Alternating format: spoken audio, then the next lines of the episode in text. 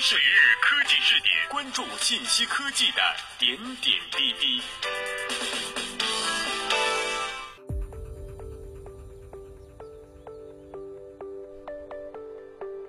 Hello，听众朋友们，大家好，欢迎收听本期每日科技视点。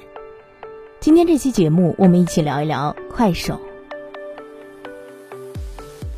在成都视听大会上宣布日活突破两亿之后，快手显露出更明显的战斗意识，并将目标指向日活三亿。六月十八号，快手创始人宿华、程一笑向全体员工发布内部信，信中他们称对快手现状并不满意。认为必须要改变，并号召全员进入战斗状态，开启未来之门。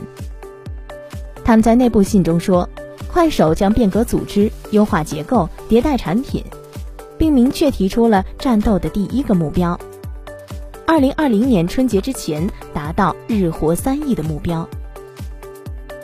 看起来不错的数字背后，我们看到了深深的隐患。在长大的过程中，我们的肌肉开始变得无力。反应变慢，我们与用户的连接感知在变弱。内部信中还称，松散的组织、佛系的态度让他们寝食难安。快手管理层对此进行了深刻的自省和反思。两位创始人的结论是：过去他们每时每刻都在思考产品如何变得更好，却忽视了公司是一个更加复杂的产品。一家平庸的公司没有未来。如果说一直以来我们想成就一款伟大的产品，那么现在更想成就一家伟大的公司。快手过去给外界的印象主要是低调、佛系，强调技术驱动和自增长，变革和战斗这样的词很少被提及。从这封内部信的措辞看，宿华和程一笑正在撕去佛系标签，给公司文化注入狼性。战略和业务上将不再保守。支持他们提出新目标的，或许是快手最近一年的数据表现。二零一八年，快手用十二个月实现了六千万的日活增长，日活跃用户达到了一点六亿。而今年春节以来，快手用五个月就实现了四千万的日活增长，日活用户超过两亿。虽然短视频赛道越来越拥挤。对手也越来越强悍，但过去一年，快手增长的斜率越来越大，这毫无疑问突破了速滑成一笑对短视频和未来数字世界的想象力。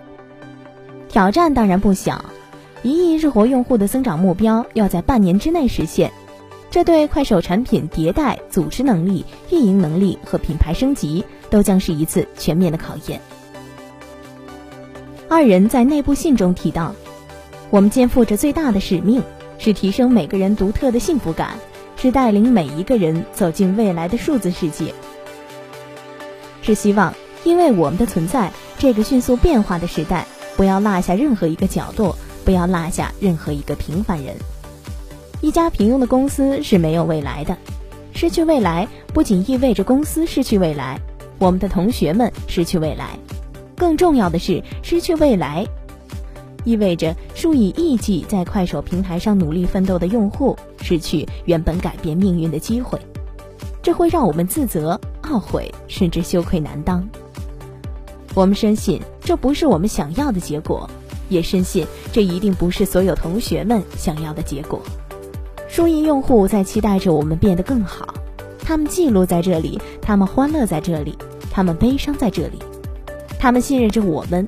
我们也相信自己。听众朋友们，以上您所收听到的快手创始人发内部信，对现状不满，年底冲刺三亿日活。节目内容节选自《新京报》，感谢您的收听，我们下期再会。